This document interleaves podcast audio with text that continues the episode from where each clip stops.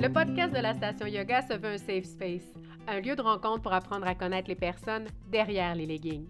En fait, même pas besoin d'avoir mis des leggings une seule fois dans ta vie pour nous raconter ton histoire. Avec un micro et des humains, on pense que c'est possible de contribuer à la construction d'une société qui est plus ouverte. Plus ouverte sur les autres, sur les différences et même sur les contradictions qui nous habitent. Il n'y a pas de vie ordinaire, il n'y a que des humains extraordinaires. Audrey-Anne Trudel est une professeure de yoga, mais elle détient aussi un double bac en droit civil et développement international et mondialisation. Et elle retourne aux études cet automne en gestion et règlement des conflits. En fait, Audrey-Anne s'est toujours intéressée à beaucoup de choses en même temps. Elle s'est posé des questions sur ce que ça voulait dire dans un monde où on valorise beaucoup la spécialisation. Aujourd'hui, on parle multipotentialité avec Audrey-Anne Trudel. Toi, Audrey-Anne, tu es une professeure de yoga. On s'est connus quand on a fait une formation ensemble. On, va être transparente, on se mm-hmm. connaît bien. oui. Puis, tu es quelqu'un qui a exploré euh, plusieurs euh, domaines, euh, qui a œuvré dans différents milieux au cours des dernières années. Puis, ça t'a amené à te questionner, dans le fond, sur, sur toi-même, puis tes intérêts professionnels et autres. C'est ça? Mm-hmm. Oui, vraiment.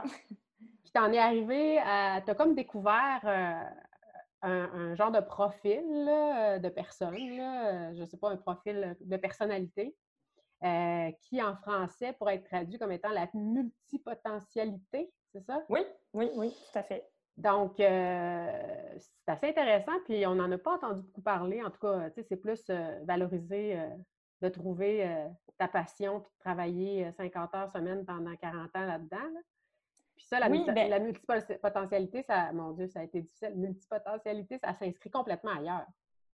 Oui, bien en fait, l'idée un peu derrière ça, pourquoi qu'on n'en parle pas beaucoup, pourquoi c'est difficilement accepté, euh, l'idée générale derrière ça, c'est qu'on vit globalement dans une société de spécialistes, de spécialisation, où c'est vraiment valorisé de euh, devenir euh, vraiment, vraiment ferré dans un domaine pointu. par exemple, si on pense à la médecine ou le droit, où on va se spécialiser dans un type de dossier ou dans un type de, spécialité au niveau des maladies ou de, la santé, en fait. Puis, euh, il y a des gens qui, comme moi, n'aiment pas nécessairement devenir des spécialistes, aiment plutôt un peu toucher à tout, devenir bon dans plusieurs choses, mais sans nécessairement consacrer 20, 30, 40 ans de notre vie à une seule chose. Puis, euh, ça peut être vraiment difficile, en fait, de se retrouver, de, se sentir valorisé dans une société de spécialistes quand toi, tu te considères plus comme euh, un généraliste ou quelqu'un de vraiment curieux qui a envie de, toucher à tout, de, mettre à profit plusieurs aptitudes, plusieurs talents, plusieurs intérêts. Euh, puis, moi, c'est en fait pour me présenter un petit peu, pour parler un peu de mon parcours. Euh, j'ai toujours été quelqu'un qui s'est intéressé à beaucoup de choses, euh, très curieuse, très euh, avec une, certaine intelligence, dans le sens que j'aime, je comprends rapidement les choses, puis je m'intéresse aux choses, puis, puis aux gens.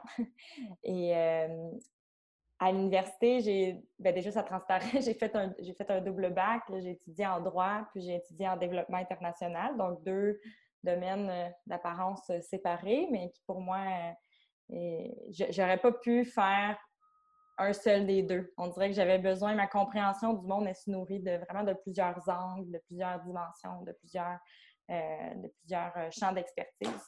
Puis déjà là, je commençais à sentir la différence, puis à voir la différence de personnalité, par exemple, euh, des gens qui, comme moi, faisaient ce programme-là du, double bac versus les gens, par exemple, qui étudiaient seulement en droit ou les gens qui étudiaient seulement en développement international. Puis, c'est pas du tout un, un, jugement où je considère pas que, que, ma gang était meilleure que les autres, mais dans la façon de penser ou de voir les choses. moi, j'étais toujours la personne qui posait des questions, qui, gossait un peu le monde dans le cours de droit, qui questionnait en fait le droit en tant que tel. Tandis qu'il y avait des gens qui étaient vraiment plus focusés sur euh, l'application du droit. Moi, j'étais plus dans la justification. Est-ce que c'est pas coulé dans le béton, le droit, les lois, ils représentent notre société, ils évoluent. est-ce que cette loi-là, elle est juste? Est-ce qu'on devrait continuer à l'appliquer? Est-ce qu'on ne devrait pas plutôt travailler à la changer? Versus mm. les gens qui étaient vraiment faits pour le moule d'avocat, qui étaient comme, ben c'est la loi, on l'applique ou on, ou on essaie de la contourner, mais mm-hmm. c'est un ou l'autre. C'est plus noir ou blanc, disons. Puis ça en prend des gens comme ça, parce que sinon, le, ça prend des gens qui sont capables de prendre des décisions facilement et trancher aussi dans la vie. Euh, mais versus, euh, c'est ça, ma, gang, si je peux appeler, là, de, peut-être de multipotentiels, de multipotentialistes, mais qui ne s'identifiaient pas comme ça nécessairement à l'époque, euh, qui, pensaient différemment, qui questionnaient. Puis, même chose dans l'autre bac, en développement international, où là, c'était plus des gens de, sciences politiques ou de philosophie qui étaient un peu, des fois un peu moins dans le concret ou un peu plus dans les, comment dire, ben, très politisé, là, très dans les grands les, principes, puis les, les, valeurs, puis tout ça, mais des fois un peu moins pragmatique, un peu moins dans justement, OK, il faut qu'on fasse quelque chose, il faut qu'on trouve des compromis, il faut que ça, faut que ça avance quand même, il faut qu'on faut, qu'il y ait quelque chose de concret qui se passe. Fait que ça, c'était un bon, euh, un bon mix, euh, un bon mix entre les deux. Mais après ça, suite à mes études, euh, bon, j'ai eu un, épisode où j'ai, été un an, moi, un petit peu sur le carreau, j'ai été malade et tout ça. Fait que ça, ça m'a été, ça a été un premier, un premier moment où, qui m'a fait vraiment réfléchir à qu'est-ce que je voulais faire dans la vie. c'est un premier moment charnière qui m'a amené en fait à me redéfinir parce que avant ça, je me définissais beaucoup par euh, mes études. Dans le fond, ben, moi, j'ai toujours été une bonne élève, j'ai toujours été euh, dans les premières de classe, des bonnes notes et tout ça. Fait que c'était un peu ça ma personnalité. C'était un peu à, partir de ça que je me valorisais. Puis là, ben, il est venu un temps où j'étais pas. J'étais plus capable d'étudier, j'étais plus capable de, travailler. Puis j'avais toujours été quelqu'un de très travaillante aussi. Fait que là, j'ai eu comme un gros questionnement de mon identité du fait de la maladie. Puis, euh, par une heureuse intuition, j'ai décidé à ce moment-là de m'inscrire dans une formation pour devenir prof de yoga. Mais je la faisais en fait plus à la base pour, euh, pour moi pour me pour m'aider à, me sentir mieux, à travers la maladie. Euh, mais j'ai réalisé au fil de la formation que je tripais vraiment. Ça m'a vraiment beaucoup aidé. Puis je me suis découvert cette. Euh, ou plutôt, j'ai redécouvert euh, que j'avais un grand intérêt pour enseigner. J'ai toujours été quand même assez pédagogue, même si je, si je me rappelle à l'université ou même au secondaire j'aidais beaucoup mes collègues de classe. Ma façon de comprendre, c'était souvent d'expliquer aux autres. Euh, donc, j'ai retrouvé ça à travers l'enseignement du yoga. Puis, parallèlement, au fur et à mesure que j'allais mieux, j'ai commencé aussi à travailler dans le milieu communautaire en défense des droits des personnes handicapées, donc qui rejoignait un peu mes deux domaines d'études, en droit puis en, sciences sociales, en développement international. Donc, déjà une rencontre de deux intérêts dans un seul emploi. Mais avant d'avoir ton année où tu as été euh, plus euh, hypothéquée là, par ta, situation euh, de santé, est-ce que tu étais consciente que tu avais cette espèce de, manière de. Tu, tu n'avais pris conscience au bac, mais le moment charnière là, où tu as vraiment réalisé là, que toi, ce serait probablement plusieurs champs d'intérêt qui, t'animeraient plutôt qu'une seule spécialisation, c'est quand? Est-ce qu'il y a un moment où tu as vraiment compris ça? Bien, ça vient un petit peu plus tard, en fait, dans mon parcours. À ce moment-là, je te dirais que j'avais plus tendance, j'étais reconnue, puis je me considérais comme une personne qui fait tout. Mais j'avais pas cette réflexion-là plus, euh, plus profonde sur euh, qu'est-ce qui m'amenait, dans le fond, à faire tout. je savais que moi, j'étais très productive, j'étais très, pas, pas compétitive, mais plus performante. J'aimais, ça, toucher à tout, faire partie de tout. J'étais dans Amnesty International, le, club de débat, le journal étudiant, puis même au secondaire. quand j'y repense, là, je recule, puis je vois ces traits-là qui étaient là depuis très jeune. J'ai fait du théâtre, j'étais dans les scouts, euh, je, voulais... J'organisais des choses avec mes amis. Je m'intéressais vraiment à plein de choses, mais j'étais pas j'étais pas tant consciente que ça me définissait ou que, que j'avais pas l'impression de m'éparpiller. J'avais juste l'impression de faire tout. Puis, euh, dans le cadre de, de mon emploi, c'est ça, en défense des, des droits des personnes handicapées. J'ai, euh, c'est vraiment un hasard, en fait, c'est qu'une année, je, je, devais assister à une conférence euh, à Winnipeg, j'étais à l'aéroport, puis j'avais rien amené à lire. Fait que j'ai, euh, j'étais allée dans un petit magasin à l'aéroport, puis je suis tombée sur un livre. En fait, c'était le premier livre que j'ai vu, la couverture est noire et jaune, c'est assez flash. ça disait ça s'appelait How to Be Everything, donc comment être tout. là, je disais, ah, ça me parle ce titre-là. moi, j'ai l'impression que je veux toujours tout faire. C'est un livre qui est écrit par euh, Emily Wapnick, puis euh, qui traite en fait du concept de multipotentialité. Puis c'est là que j'ai découvert ce, ce concept-là. Euh, ça m'a vraiment, vraiment parlé. Donc, c'est vraiment un type de personnalité. Ça fait, ça fait quand même un certain moment que ce, type-là, ce, voyons, ce terme-là existe euh, en psychologie, mais on n'en parle pas tant que ça. Puis, c'est l'idée, en fait, comme je parlais au début, qu'il y a des gens qui ne sont pas faits pour être des spécialistes, mais qui sont plus des généralistes, qui ont plusieurs intérêts et qui guident, qui nous guident un peu en tant que personnes euh, multipotentialistes à s'orienter dans le monde d'aujourd'hui, à trouver notre place dans la société actuelle. Puis même, euh, si je me souviens bien, je ne sais pas si c'est dans le livre ou dans autre chose que j'ai lu par rapport à ça après, mais qui reviennent euh, un petit peu dans le, dans le temps. Par exemple, au temps de la Renaissance ou tout ça, où c'était très valorisé de, de, faire un peu tout. Il y avait, euh, bon, c'est surtout les hommes, on s'entend, les femmes, les femmes étaient moins considérées, mais c'est des hommes qui étaient à la fois genre médecins, puis philosophes, puis avocats. Genre, ils, étaient, faisaient toutes les professions libérales, puis c'était valorisé. C'est sûr qu'il y avait un montant de connaissances qui était moins grand acquérir. Plus que, la, science avance, la technologie avance, plus que la pensée évolue, plus que le volume de connaissances grandit, puis ça devient un peu difficile de, maîtriser tout. D'où euh, la décision de plusieurs personnes euh, de, de, se spécialiser dans un seul domaine. Mais bref, c'est qu'elle présentait, Emily Wapnick, dans son livre euh, How to Be Everything, plusieurs modèles de, de vie, plusieurs façons de façonner sa vie en étant multipotentialiste pour arriver quand même à trouver le bonheur. Parce que quand tu es quelqu'un qui a plusieurs intérêts, penser de rester 30-40 ans dans le même travail, ça peut te rendre profondément malheureux. Tu, sens que ton plein potentiel, il, pas, Mais c'est ça, toi, pas accompli. Toi, quand tu le vivais, là, euh, sais, euh, est-ce que tu ressentais justement cette espèce de crainte-là ou, les, les... est-ce qu'il y avait des malaises associés à comment tu te sentais euh, dans, dans, dans, dans, un monde de spécialistes, justement? Est-ce que parfois il y avait des choses, parce que tu étais quand même jeune, là, tu l'étais encore jeune, puis euh, le livre a été publié récemment, là, je pense en 2017, le livre dont tu parles, selon, euh, selon ce, que, mm-hmm. ce, que, je sais, moi, en tout cas, de, ce livre-là. Mais c'est quand même récent là, euh, qu'on a découvert ce terme-là, le grand public. Toi, la manière dont tu le vivais avant de savoir puis de mettre un mot là-dessus, est-ce qu'il y avait des, des, malaises que tu vivais ou des inconforts qui te rendaient peut-être un petit peu plus malheureuse dans ton parcours professionnel ou même scolaire?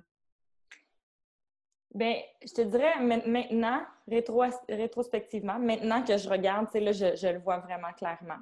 Mais sur le coup, c'est sûr que, par exemple, malgré mon jeune âge, j'avais un CV très, très diversifié qui faisait en sorte que des fois, les gens ne m'appelaient pas pour des entrevues parce que j'avais l'air d'une lâcheuse, mettons. Tu sais, resté euh, six mois dans un job, un, mois, un an dans un autre job. Bon, c'est sûr que quand tu es étudiant, les, circonstances euh, changent. Des fois, tu changes de ville plutôt, mais euh, puis les emplois étudiants, les emplois d'été, mais euh, il y avait ça, qui fait déjà que ça c'est pas bien vu d'avoir une expérience qui est multiple, c'est-à-dire de quelqu'un d'instable, qui n'est pas fiable. Alors que personnellement, je ne considère pas du tout que c'est mon cas. tous les gens qui ont travaillé avec moi vont dire que je suis, super loyale, je suis super responsable, je suis disponible. Puis quand je suis là, quand mon cœur est dans quelque chose, je le fais à 100% Mais je remarque, je remarquais, puis là, je le remarque de plus en plus, puis j'apprends à, reconnaître les signes. Mais quand je suis allée chercher tout ce que j'avais à aller chercher d'un emploi ou d'une activité, d'un domaine d'études, par exemple, je deviens profondément démotivée et malheureuse. Puis, ben, demander, c'est sûr que ça, ça, finit par transparaître. Je pense que j'ai été quand même assez bonne jusqu'à maintenant dans ma vie pour partir avant que ça soit la catastrophe, avant de, par exemple, de devenir plus bonne dans mon emploi parce que, parce que j'aimais plus ça. Mais c'est quelque chose, là, en ce moment, sur lequel je travaille beaucoup, puis que j'ai eu la chance, ou plutôt la chance ou le, la conscience d'appliquer récemment, de partir avant qu'il soit trop tard, avant que je sois vraiment tannée. Parce que souvent, comment ça se traduisait, c'est que c'était une coupure sèche. C'est par exemple, bon, là, je le sais, là, cette job-là est plus faite pour moi. Euh, j'ai plus de plaisir, euh, ça, me, ça me tente plus d'aller travailler, fait que je te donne mon deux semaines puis je m'en vais. Mais je te Comment c'était perçu ça de la part de tes employeurs, mettons? Est-ce que tu as vécu des difficultés? Parce que c'est vrai que c'est pas un comportement qui est valorisé là, dans le milieu de l'emploi, de dire euh, Ah ben là, moi, j'ai donné ce que j'avais à donner à cette job-là, donc je vais quitter. C'est pas nécessairement une attitude qui va être valorisée par des employeurs. les employeurs vont plutôt euh, vouloir que la, job t'apporte quelque chose, puis que tu sois toujours insatiable, là, que mm. ce soit jamais assez. Donc, comment te fais pour dealer avec ça? Parce que ça peut être, ça peut être un... Moi, je pense que ça peut être une peur de, faire ce move-là qui fait que bien des gens qui sont peut-être... Euh, euh, qui, ont, qui ont cet aspect-là de leur personnalité puis qui n'osent pas la laisser le job finalement. Il y en a peut-être plein des gens comme ça, mais qui n'osent pas le vivre. Bien, je te dirais que, tu sais, dans les premiers temps, je n'avais pas encore développé ma réflexion par rapport à ça suffisamment pour être capable de le nommer comme ça. Donc, même si en dedans de moi, je sentais que, tu sais, je voulais plus cette job-là, j'avais pas tant identifié toujours que c'était parce que ça me nourrissait plus, par exemple. Fait que je me trouvais tout le temps un plan B, tu sais, j'avais une raison, j'allais me trouver une autre job avant de lâcher ma job juste pour avoir une excuse, on, dirait, pour que ça soit bien, pour pas que je sois jugée sur mon choix. C'est comme, ah, j'ai une autre job plus intéressante ou plus payante ou whatever qui, qui, est là. Fait que, tu trouvais des raisons rationnelles et extérieures à toi-même, dans le fond. oui, puis je te dirais que, même encore aujourd'hui, ça, ça peut être le cas. Là, par exemple, ma, ma job euh, récemment que, pour laquelle j'ai donné ma démission, euh, ça, me, trottait dans la tête depuis plusieurs mois. Je commençais à sentir un espèce de d'épuisement, mais surtout de, fatigue émotionnelle ou juste d'absence de, de, ben, motivation. je me sentais de moins en moins nourrie par cette job sur laquelle j'ai pourtant tripé pendant deux ans, qui m'a vraiment amené à me développer, à, acquérir des compétences, puis à connecter avec des gens. C'est comme vraiment, dans un studio de yoga comme, comme comme adjointe administrative, là, si, on, si, on, veut. Mais j'ai vraiment tripé sur cette job-là au moment où j'ai commencé à travailler là. Pour moi, c'était une occasion en or. C'était ma job de rêve qui me tombait du ciel. Puis là, après, au bout de deux ans, là, je sentais que je commençais à m'essouffler. J'avais, j'ai fait le tour. C'est vraiment le sentiment d'avoir fait le tour. Puis quand c'est venu le temps de, bon, avec la pandémie, c'est sûr, on a eu un temps d'arrêt, donc ça m'a permis de réfléchir, puis là, de vraiment comprendre Bon, là, ça, c'est tous les signes habituellement qui me mènent à l'épuisement, qui, qui, qui, me mènent à être malheureuse. Fait que c'est peut-être le moment, là, de mettre mon, de, de, de mettre mon de mettre mon pied à terre, mais c'est pas vraiment ça. Mais, mais est-ce que ben, de, respecter, en fait, de hum? respecter, de respecter qui tu es, c'est plus ça, c'est que tu te respectes là-dedans, tu sais. C'est oui, tout à fait. Mais... là, se respecter, mais tu sais, euh, c'est vraiment, tu respectes ta nature profonde. Puis je suis curieuse de savoir, tu sais, parce que tu es, vraiment quelqu'un, euh, moi je, te connais comme prof de yoga, puis j'ai beaucoup d'admiration pour la manière dont tu enseignes, la manière dont tu vis le yoga, dont tu le comprends. Puis je me demandais si euh, le fait justement euh, d'évoluer beaucoup, là, de cheminer dans cette façon de vivre-là que le yoga nous propose, comment ça a pu t'aider? Est-ce que ça t'a aidé justement à épouser un peu plus euh, ta vraie nature, si on peut dire, ou à, prendre tes décisions euh, de manière plus sereine? Est-ce qu'il y a des outils là-dedans qui t'ont aidé? Ben oui, de, plus en plus, en fait, je, maintenant que j'accepte, en fait, que je me reconnais en tant que multipotentialiste, les outils du yoga sont vraiment précieux pour moi, euh, pour m'aider à prendre des décisions. Puis, euh, surtout le concept, en fait, du, un peu du détachement ou de la, la je sais pas comment dire, mais la non-identification avec euh, ce qu'on fait ou ce qu'on pense. Tu sais, est, on n'est pas nécessairement juste une chose. On n'est pas nécessairement ce que les autres pensent on n'est pas les étiquettes qu'on se met ou que les autres nous mettent. Puis, c'est que, par exemple, si je m'identifie comme étudiante, comme étudiante en droit, pendant trois ans, je m'identifie vraiment comme étudiante en droit, puis là, je, décide de ne pas faire le barreau. Ben il y a plein de gens qui m'ont jugé, qui ont dit, ben voyons, tu fais ton droit puis tu fais pas ton barreau, tu deviens pas avocate, c'est ridicule, tu sais. Mais c'est que c'est correct dans la vie d'évoluer puis de se débarrasser de ces étiquettes-là, puis de savoir que notre identité, elle est beaucoup plus profonde à l'intérieur de nous, puis qu'on peut constamment se transformer puis se, réinventer, qu'on n'est pas qu'une seule chose. C'est vraiment ça, c'est vraiment la façon dont moi j'arrive à l'expliquer puis à me le, à, le valoriser. C'est qu'on n'a pas besoin d'être une seule chose. On n'a pas besoin de rester tout le temps la même chose. De Il y a tellement de gens qui, j'ai l'impression, se sentent prisonniers de l'identité qui se sont construits. Mais quand tu... Ça, ça nourrit l'ego, dans le fond. Puis pas nécessairement l'ego au sens négatif, mais l'ego au sens de l'idée qu'on se fait de nous, toutes les qualités, tous les, les défauts aussi, toutes les, les images qu'on se colle dessus, comment on se perçoit. J'ai l'impression aussi que c'est sécurisant. C'est sécurisant d'avoir une identité à laquelle on, s'accroche parce que, tu sais, la fameuse question, qu'est-ce que tu fais dans la vie, là? Si tu as trois jobs à mm-hmm. temps partiel plus que tu étudies, ça se dit moins bien que de dire Ah, je suis avocate ou Ah, euh, je suis euh, professeur. C'est plus flou. Fait que, tu sais, c'est sûr que c'est extrêmement euh, insécurisant là, d'épouser cette multipotentialité-là, j'ai l'impression. Ben oui, parce que c'est de, de, constamment être face à l'inconnu, dans le fond. C'est de constamment questionner son identité.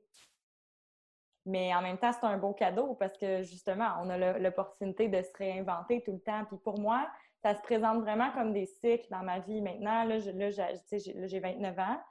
Fait là, j'ai quand même une certaine expérience derrière moi, un certain parcours. Je peux voir en rétrospective ces cycles-là, pour moi, qui durent souvent genre deux, trois ans où il y a comme un début, où là, je suis dans quelque chose de nouveau qui me drive, qui m'appelle, que je suis vraiment motivée, puis je vais mettre toute mon énergie, tout mon cœur là-dedans, j'en parle à tout le monde autour de moi.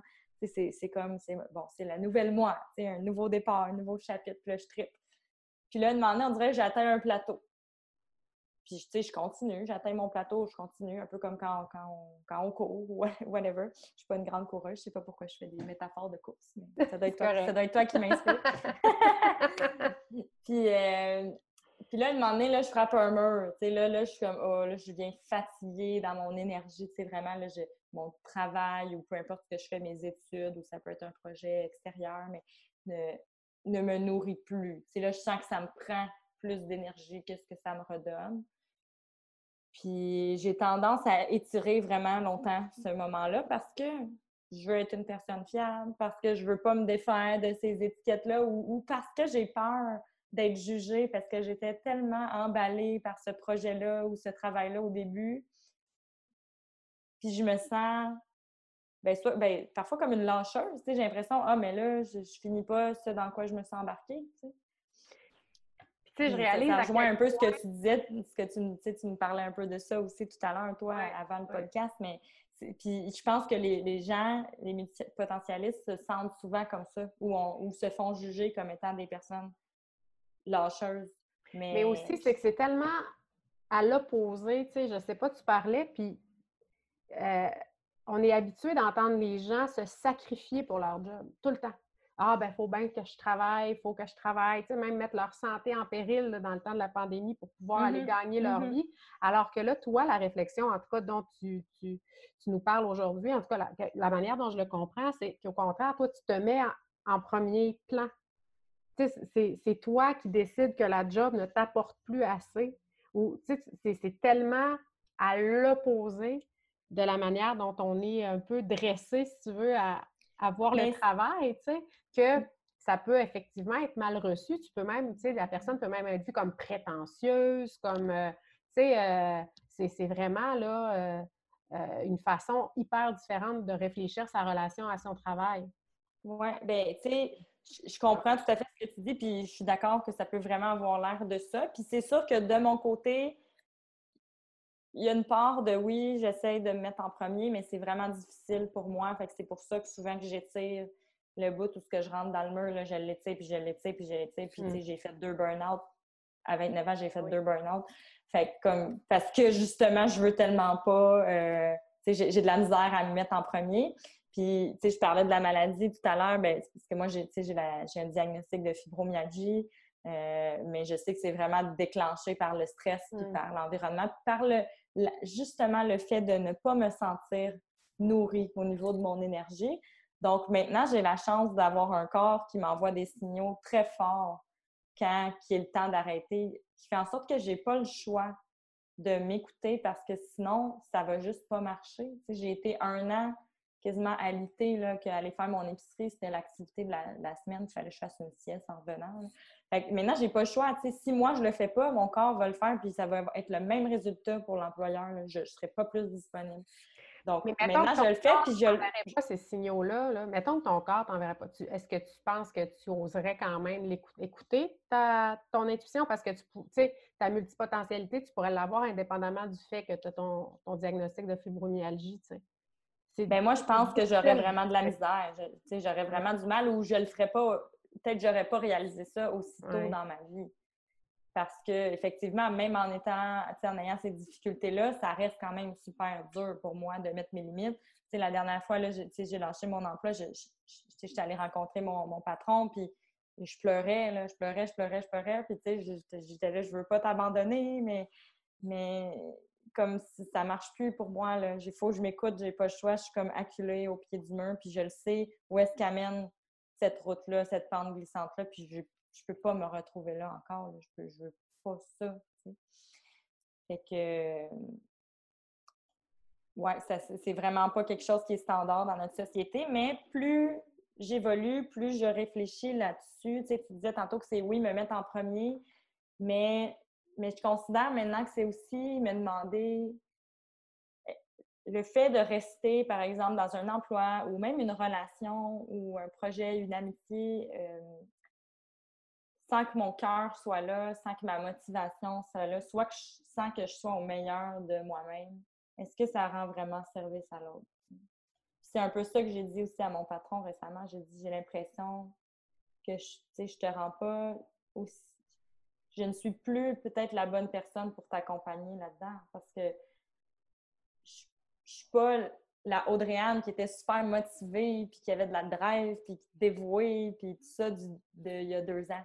Mm. Je suis plus du tout au même endroit, puis là, j'ai l'impression qu'en ce moment, je te rendrai pas service en restant là, en m'accrochant là. Je pense qu'il y a peut-être quelqu'un d'autre qui a cette énergie-là, cette motivation-là, ces idées-là en ce moment serait mieux placé que moi pour t'accompagner. C'est vrai, c'est tellement bien dit, Réane, ce que tu dis. Tu sais, tu vois, moi, je suis aussi drillée, comme on peut dire, euh, par la société dans laquelle on vit, là, dans la perception de l'emploi. Fait que, c'est vrai que quand je vois ça, quand je lisais même le livre, euh, je voyais ça comme des fois, justement, euh, potentiellement dangereux d'être vu comme égoïste, égocentrique, prétentieux, de, de, se mettre en premier, de, penser à soi. Il y a toutes sortes de, le terme péjoratif comme ça qui est associé au fait que tu vas mmh quitter un endroit parce que ça ne te tente plus ou parce que tu t'accomplis plus. Mais au final, c'est vrai que ce que tu fais, c'est que tu penses aux autres. Tu dis, tu sais, moi, ce travail-là, je ne le fais plus à, la hauteur de mes capacités, puis je rends plus service à mon employeur de rester. Mais c'est vraiment pas le premier réflexe que j'ai eu quand, j'ai. Quand je, je, sais que tu n'es pas quelqu'un d'égoïste, mais tu sais, la manière dont ça peut être perçu. Tu comprends ce que je veux dire? Mm-hmm. Oui, oui, oui, je comprends euh, tout à fait. C'est très, très drôle parce que même moi, dans mon cerveau, ça n'a pas, pas fait le switch. C'est quand tu l'as nommé que j'ai dit, c'est vrai, on pense aussi aux autres dans ce temps-là. on pense pas ben, Puis en, fait, c'est ça, c'est très récent que j'ai fait ça comme réalisation. Puis c'est une de mes amies qui est entrepreneur qui, qui m'a dit ça. Hmm. qui m'a dit ça, puis j'ai dit, c'est tellement vrai. Puis en fait, tu sais, pourquoi que ça m'a pris tellement de temps avant de quitter? Alors que ça faisait quelques mois que ça me trottait dans la tête, mais c'est ce que je pensais à l'autre, parce que je, je voulais pas. Puis quand je me suis rendu compte que ma seule raison de rester, c'était parce que je voulais pas décevoir l'autre, ben là, je me suis dit, c'est pas une raison suffisante. Puis sur un autre aspect ou un autre sujet aussi, je pense que notre, vision, de, de ça, de d'être redevable absolument envers notre employeur tout le temps. Ça vient d'un monde du travail qui est quand même pas mal différent de celui qu'on a aujourd'hui. Que, quand on travaillait à l'usine, ben là, je dis on, c'est pas moi, mais les gens travaillaient à l'usine, puis ils devaient quasiment leur vie à leur employeur, puis tout ça. Euh, aujourd'hui, c'est plus ça, tu sais, le monde du travail, ben, c'est ça pour certaines personnes, mais je pense qu'on est dans un monde du travail qui se transforme, puis qui est de, plus en plus collaboratif, où l'employeur est autant redevable à l'employé que l'employé est redevable à l'employeur. Puis le fait aussi qu'il y ait moins de main-d'œuvre, ben, ça fait qu'en tant qu'employé, on a peut-être on a plus de jeux, là, on, mm. on, est en droit de demander des meilleures conditions ou une meilleure qualité ou un emploi. On a, on a plus de choix. Mais je sais pas, hein, parce que moi, je me pose la question justement parce qu'à la suite justement de la pandémie, puis euh, le fait que la PCU, puis euh, c'est 2000 dollars par mois, puis les gens veulent plus retourner travailler parce qu'ils ont plus d'argent que quand ils travaillent en plein au salaire mm-hmm. minimum, ça en dit quand même beaucoup sur le marché du travail actuel que ça n'a pas changé tant que ça au final pour plusieurs personnes, tu comprends? Oui, pour des gens, je pense qu'ils ont euh, une réflexivité sur eux-mêmes, un cheminement personnel, tu sais, ça implique des choix économiques aussi puis financiers, là, euh, de, vivre ta multipotentialité. Là, euh, euh, c'est vrai qu'il y a peut-être une liberté qu'on se crée, mais je pense que pour plusieurs personnes encore, sont redevables à l'employeur ou en tout cas à, leur hypothèque, puis à leur prêt. Puis, tu sais, je veux dire, je ne sais pas à quel point le, milieu du travail a changé. Moi, en tout cas, à la suite justement de mmh l'épisode qu'on a vécu, je me suis beaucoup ben, ben, en fait, puis je comprends tout à fait, puis c'est peut-être euh, maladroitement formulé, là, ce que j'ai dit. Mais en fait, c'est que, oui, il y a des grandes injustices, puis en fait, moi, je crois qu'on est dans un monde quand même du travail qui est en train de se transformer. Puis là, on les voit, les injustices et les mmh. inégalités. Puis on voit que certains employeurs euh, ne sont, ils sont comme, ils suivent pas. Mais peut-être qu'ils vont être obligés éventuellement de suivre puis d'offrir des meilleures conditions puis des meilleurs salaires puis, puis juste plus de respect aussi. En fait, c'est que moi, maintenant, je vois plus le travail vraiment comme un échange de services. C'est pas juste l'employeur qui me rend service en m'engageant, même si je suis super, euh, j'ai vraiment beaucoup de gratitude contre tous les gens qui m'ont fait vraiment confiance dans ma vie, qui m'ont donné des nouveaux emplois. Parce que ça, on va se dire, c'est vraiment une difficulté en tant que multipotentialiste. C'est que quand à, 30 ans, tu veux commencer un, dans un nouveau domaine que dans lequel tu n'as jamais travaillé, ben, tu es en compétition avec des gens qui ont déjà peut-être 10 ans d'expérience dans ce domaine-là. Ça prend quand même des employeurs courageux euh, pour, euh, pour, te donner une chance. Il faut apprendre à se présenter. moi, maintenant, j'apprends à me présenter, pas selon mon expérience de travail, mais selon mes compétences et mes aptitudes. J'essaie vraiment, par exemple, dans mes lettres de motivation ou même dans la présentation de mon CV, de montrer euh, c'est quoi le lien entre chacun de mes emplois au niveau des, tu sais, même si c'est dans des domaines différents, mais quelles compétences communes, quelles aptitudes communes ça demandait, tu sais, entre ces différentes euh, expériences-là. Euh, mais c'est difficile parce qu'en plus d'avoir d'avoir des multipotentialités, d'être multipotentialiste, il faut en plus que tu sois capable de faire la synthèse de tout ça pour pouvoir te vendre. ça demande mais je pense que ça vient un peu à... en tout cas une capacité je euh, pense que ça vient, un, euh. ça vient un peu avec la, le type de personnalité, je pense. Moi, j'ai toujours, tu vois, capacité de synthèse, c'est toujours quelque chose qu'on m'a dit que j'avais euh, super bien. Puis mettons qu'il y aurait des gens, là, justement, là, qui sont multipotentialistes, là, qui nous écoutent en ce moment, là, avec le recul que tu as, même si c'est pas, tu sais, je veux dire, ce sera intéressant peut-être de te retrouver sur un TED à un moment donné français. sur la multipotentialité. Mais d'ailleurs, il y en a un TED hein, sur la, multipotentialité. Hein, Émilie Watnick, justement, hein, qui le fait, ouais. Mais en tout cas, maintenant, avec l'expérience que tu as, si des gens qui sont multipotentialistes écoutent puis se reconnaissent puis ils ne savent pas trop quoi faire, là, euh, ça serait quoi les conseils que tu leur donnerais bien humblement? C'est sûr, là, mais tu sais, euh, avec ton expérience, toi, ce que tu as appris? Ben, je pense que la, la chose la plus importante, c'est de, faire vraiment de l'introspection, peu importe la peu importe la façon dont ça se présente pour nous, que ce soit de faire de, du journaling, d'écrire ou de méditer ou juste de... Moi, je sais que je parle beaucoup, je, je souvent parler avec mes amis, ça m'aide à, processer l'information, mais de faire un peu un bilan de c'est quoi nos... C'est quoi nos aptitudes, c'est quoi nos intérêts en ce moment, puis d'y revenir souvent pour voir qu'est-ce qui évolue, puis, en même temps, se bâtir une certaine, confiance. Moi, maintenant, ça m'arrive d'avoir des, moments de, déprime où je me sens perdue, où je me sens pas, puis je trouve que je ne fais pas. Mais on dirait que je connais plus mes qualités, puis qu'est-ce qui fait de moi, mettons, une bonne travaillante ou, euh, ou une bonne employée ou, peu importe. Donc, ces moments-là de déprime et d'incertitude durent moins longtemps. Puis je suis capable de, plus me, valoriser moi-même, même si je ne fit pas dans, dans, le moule nécessairement. Aussi de s'entourer de personnes qui sont comme nous, d'essayer de trouver. Il y en a, il y en a plein. Il y en a plein, puis il y en a sûrement un ou deux dans votre gang d'amis, puis vous ne l'avez pas nommé comme ça.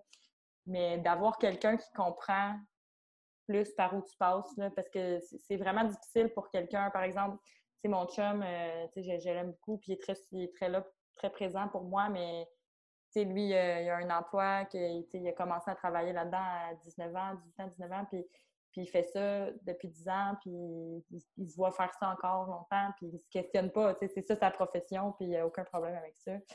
pour lui, ça peut être un peu abstrait quand je lui parle de mes questionnements. Par exemple, quand j'ai parlé que j'étais plus bien dans mon travail, tout ça, il était comme, pourtant, c'est un bon travail, c'est dans tes intérêts, euh, tu fais plusieurs choses différentes. J'étais comme, ouais, mais je suis plus bien je suis plus heureuse, je suis plus nourrie. Comme, ah, OK. Mais d'avoir quelqu'un qui comprend un petit body, le multipotentialiste, là, ça, c'est vraiment, ça aide vraiment.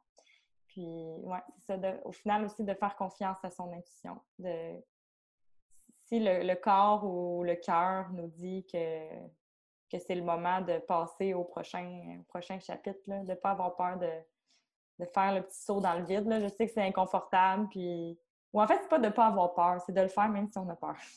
Oui, parce que ça, fait, peur, mais on a, on a les compétences, on a les capacités. Souvent, on est des personnes très résilientes.